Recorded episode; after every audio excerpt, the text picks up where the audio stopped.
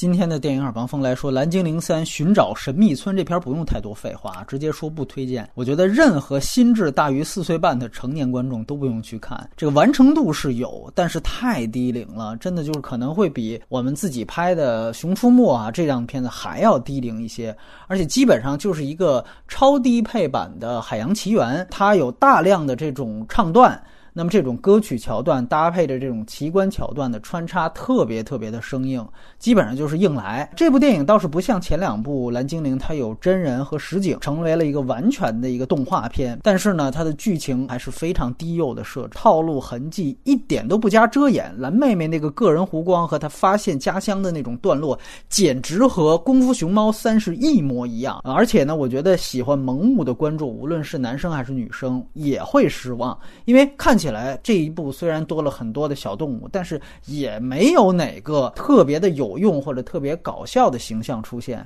里面有个夜明兔子呢，我感觉还不如环太里面的那个夜明大怪兽可爱呢。那最棒的应该就是片尾的那个彩蛋了。如果你硬要去看的话，那一定不要在长字幕出现之后离开，因为它会在字幕走到个三五分钟之后，突然出现了底下的一个动画，它会和这个长字幕一起走，然后几乎是一个评论音轨的这样的一个方式，就是格格巫在一边走一边跟阿兹猫说话，然后同时还点评说为什么我前面有一堆字幕，然后。逐一的点评了好几个大家没听说过的那种电影的职能的部门，什么绘景师啊之类的。所以这个片子的字幕和这个彩蛋是整片当中最棒的一个部分，因为这个彩蛋算是做了一个新意，而且它不只是说有声音出现，底下真的格格巫他们还是会回来阿兹猫。啊，所以说这个彩蛋倒是一个亮点，但是正片真的是非常非常乏善可陈的一部电影，它就是那种低幼到让你情不自禁开脑洞的电影。我想起来一上映的时候啊，当时和一个做动画的朋友，他给我爆了一个料，他说当时电影版上映的时候，索尼想再次重放原来老版的这个电视动画片《蓝精灵》，想在咱们的电视上放，但是呢，因为之前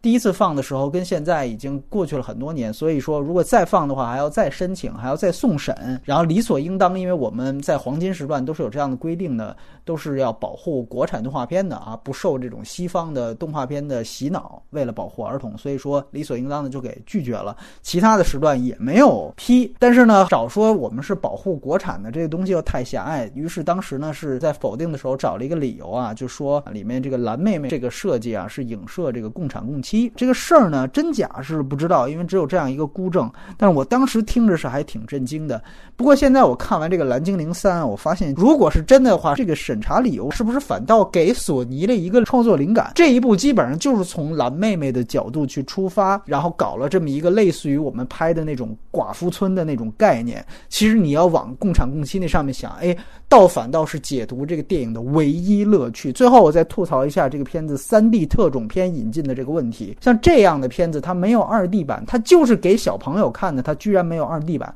你知道之前我查。查资料的时候发现，像澳大利亚，他们在《美女与野兽》上映的时候，那个 IMAX 版全球都是 3D 版，但是他们为了照顾小朋友，因为《美女与野兽》也是低龄的嘛，PG 级，所以说他们特地做了《美女与野兽》的 IMAX 2D 版，而且。标注是亲子场，这样的话呢，就能满足大家既能看到 IMAX 的全画幅，又不让小朋友戴 3D 眼镜以损害视力，这个就特别特别的人性化。我们作为全球第二大票仓，票房这么高，却从来没有这样的待遇，好像我们也不在意。